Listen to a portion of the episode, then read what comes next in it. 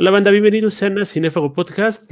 Ya tuvimos un ciclo de La Rosa de Guadalupe, nos echamos un episodio y ahorita nos toca una de las series más perturbadoras de toda la red, de toda la internet, de toda la vida, ¿no? Mujer Casos de la Vida Real. Alma, eh, vamos a hablar de un episodio en específico. El niño del globo rojo se llama aquí, o también es conocido como, creo que, de qué color es el cielo, los colores del cielo. ¿Qué te parece este episodio, Alma? Pues me impactó.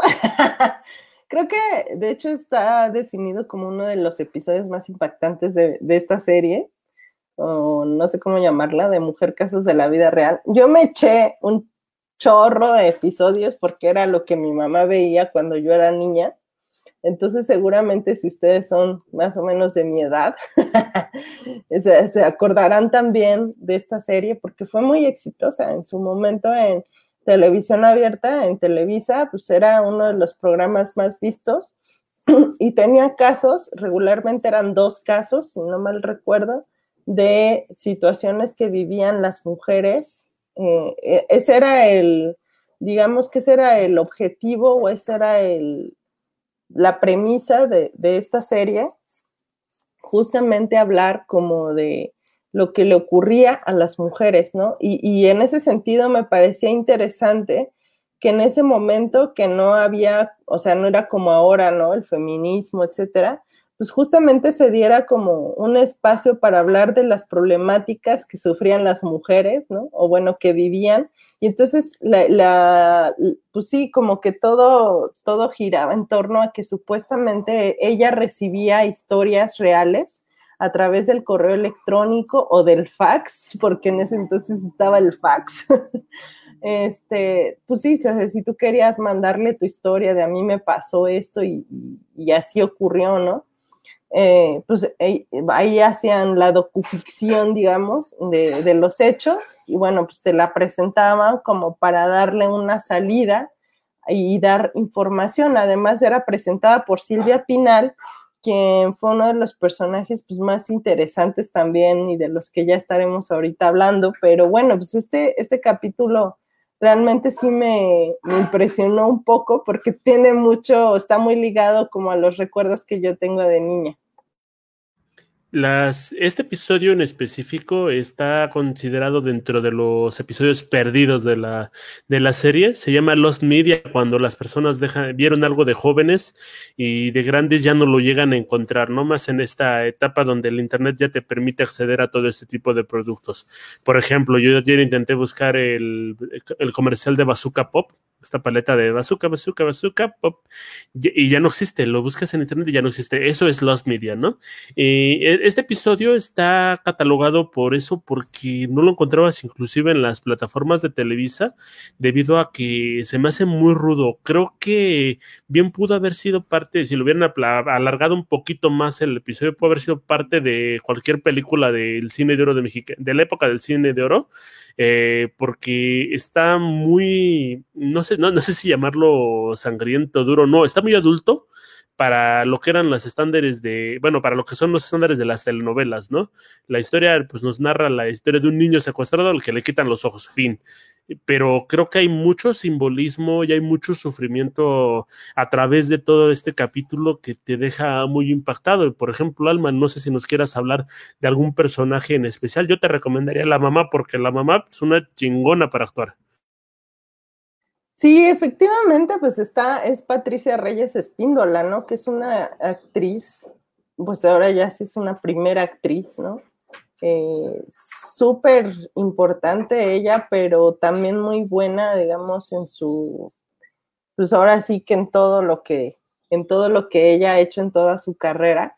Y de hecho me acordaba mucho, hace, no mucho, hace el año pasado, justamente te digo que a mi mamá le encantan estos temas, entonces ella le gusta La Rosa de Guadalupe.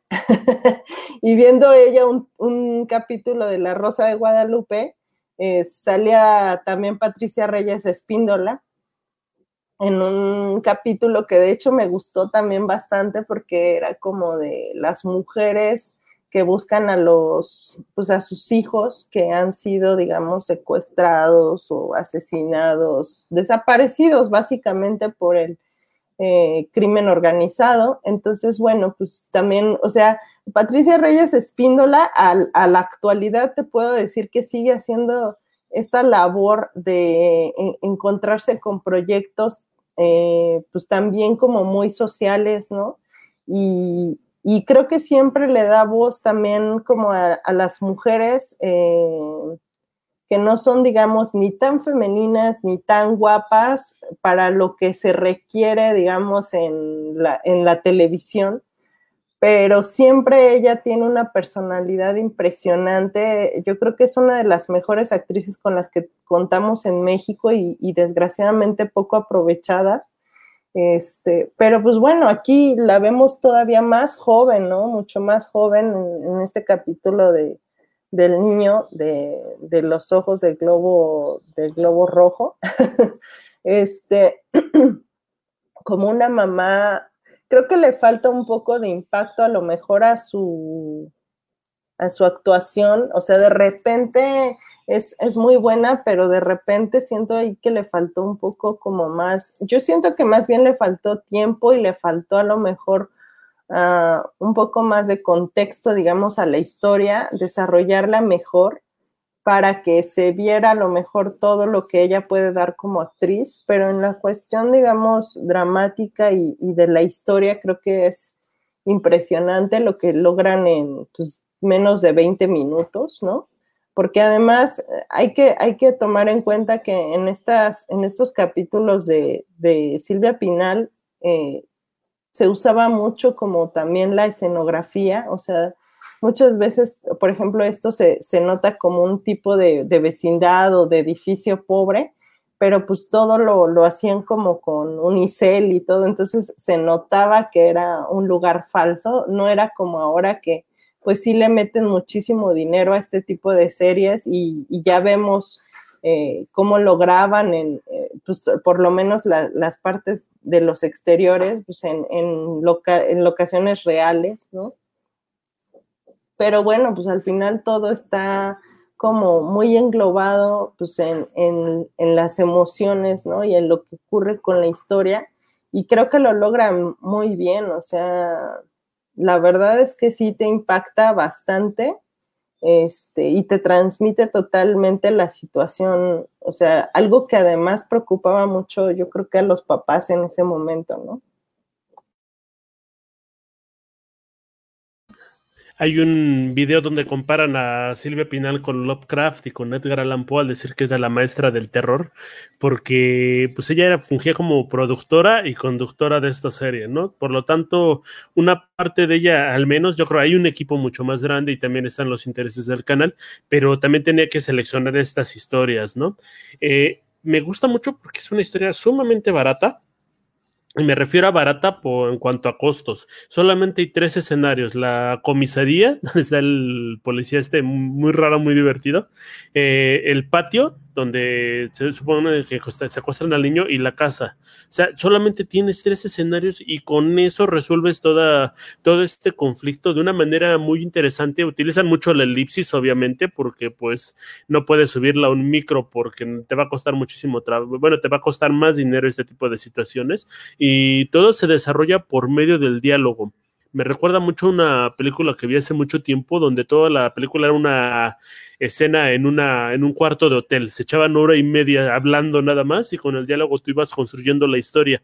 Me gusta muchísimo por esa situación porque aparte de todo es este sumamente desalentador me gusta mucho este papel de la mamá, cómo está sufriendo, cómo está llorando. Jamás cambia, por así decirlo, como de emociones, más que tiene tres emociones, ¿no?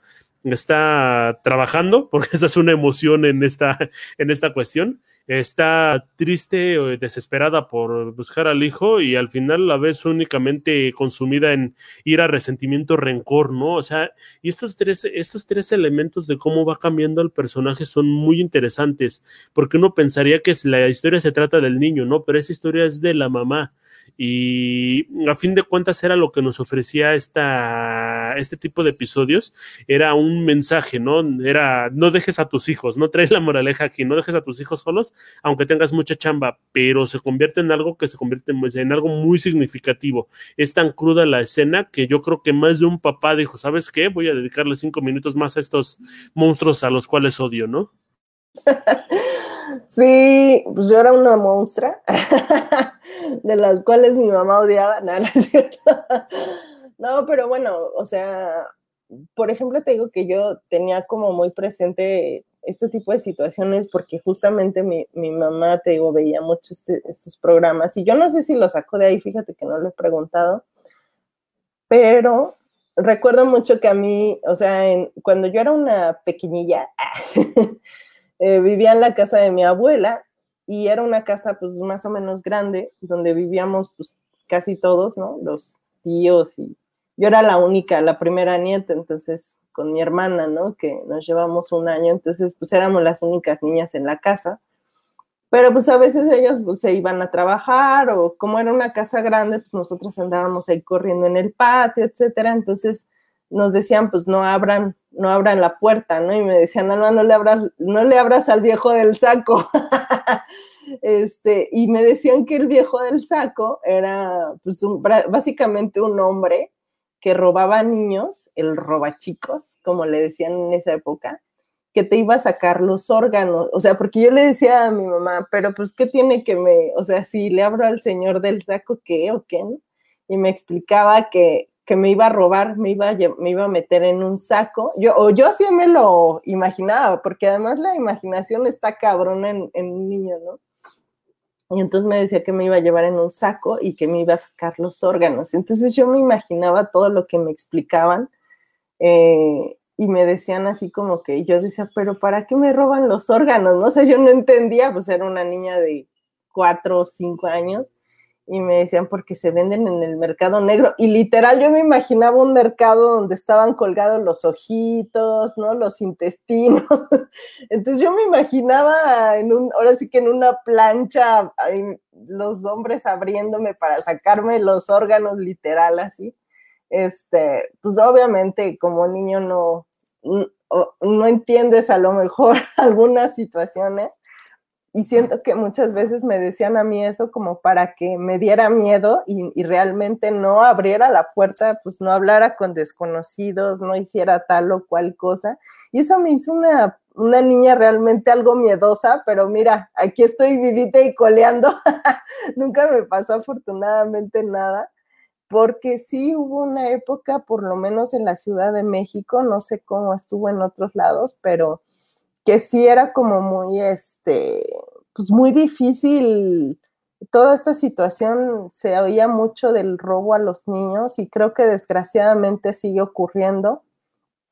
Eh, a veces es, obviamente esto no es culpa de los papás, yo siento que el mensaje ahí también que les daba Silvia Pinal de pues no descuides a tus hijos, pues al final es un poco válido y no, porque siento que sí, o sea, sí tiene que ver que no debes descuidar a tus hijos, pero también es importante que las autoridades también pongan de su parte, ¿no? Porque aquí vemos un personaje que es justamente la autoridad y como policía de México, o sea, parece que no han cambiado mucho las cosas porque te siguen cuestionando, o sea, vas a declarar algo, vas a denunciar algo y lo primero que hacen es cuestionar eh, tu calidad moral, ¿no? Como persona. O sea, en realidad, cuando ellos no tendrían que hacer juicios, sino simplemente hacer su trabajo, que es levantar un acta, buscar al niño y, bueno, afortunadamente también gracias a este tipo de, de programas, porque es la verdad, o sea, las, los, pues el gobierno se tuvo que poner las pilas y buscar nuevos métodos y, por ejemplo, hoy contamos con lo del Alert Amber,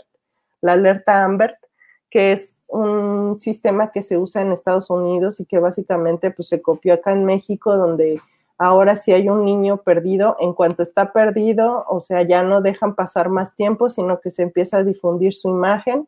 E incluso este, pues, se activa cuando se piensa que el niño tiene algún tipo de, pues, de, de, problema o que vulnere su, su seguridad este, aunque tengan la duda de que si está con el papá, el padrastro, lo que sea, es mejor activar como primero este tipo de alertas, ¿no? Y buscarlos, porque efectivamente pues se llegaba a estos extremos o incluso a, otros peores en los que ya no los encontraban o los encontraban muertos, ¿no? Y desgraciadamente sigue ocurriendo y desgraciadamente las noticias seguimos viendo cómo incluso o sea, los niños están jugando en la calle ni siquiera están así como en afuera, sino afuera de su casa, así, y llega gente y los jala, o sea, simplemente ya ni siquiera es como que ni les ofrecen un globo ni nada, o sea, simplemente los jalan, se los llevan y bye, ¿no? O sea, ya no los encuentran, entonces e, es, realmente, pues e, a mí me parece y siempre me ha parecido como muy terrible toda esta situación, este, pues yo no sé ni cómo ya nombrarlo, pero se ha vuelto algo muy feo, o sea, yo, yo nunca he entendido cómo hay personas que hacen este tipo de cosas, cómo tienen el corazón o, la vida o, no sé, no sé de qué manera viven su vida que se dedican a hacer este tipo de cosas, pero es terrible, ¿no? O sea, y eso es muy doloroso también. Cabe resaltar que la serie surge en el 86. Se menciona que es una respuesta a las personas que no podían encontrar a sus familiares después del horrible terremoto que hubo aquí un 19 de septiembre de 1985, pero a la larga se fue convirtiendo en un reflejo de la sociedad que se vivía. Era muy interesante porque no había redes sociales, no podíamos estar en tendencias, pero sí podíamos hablar de una opinión pública que hablaba de ciertos temas. Eh, este episodio sale alrededor de 1998, 1999. En ese entonces ya estábamos empezando a sufrir todavía más los estragos de la crisis que vivimos en el 94 y los padres ya tenían que empezar a buscar otras maneras de subsistir, ¿no? Si bien siempre tenemos, tenemos somos un país de padre ausente, y las madres tenían que trabajar, pues ahora era muchísimo peor, ¿no? Porque no importaba que tenías papá o mamá, ya tenían que empezar a salir a trabajar los dos porque no había manera de solventar las cosas en el hogar. Entonces era necesario empezar a dejar ir cada vez más a los niños solos a la escuela, cada vez tenían que empezar a pasar más tiempo lejos, ¿no? Y esto fue aprovechado por trata de blancas, por secuestradores, por lo que quieras.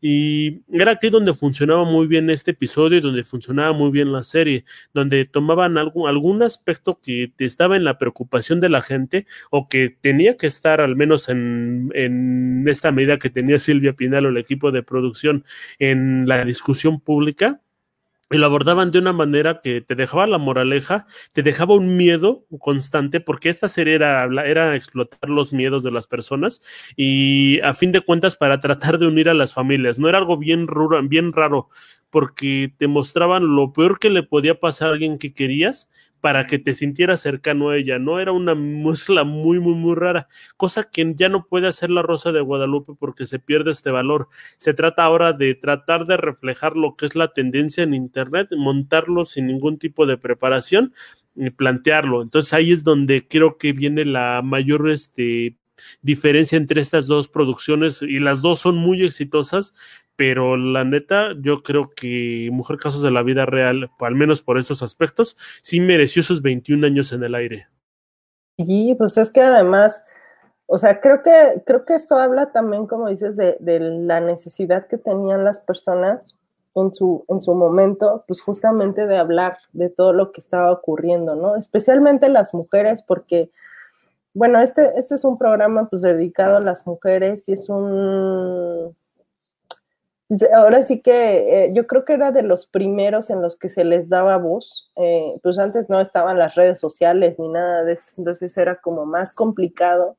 Las mujeres estaban mucho más sometidas, la verdad, a los hombres, aunque haya quien diga que no, pero pues es la realidad, ¿no? O sea, yo lo vi, yo lo, yo lo viví también.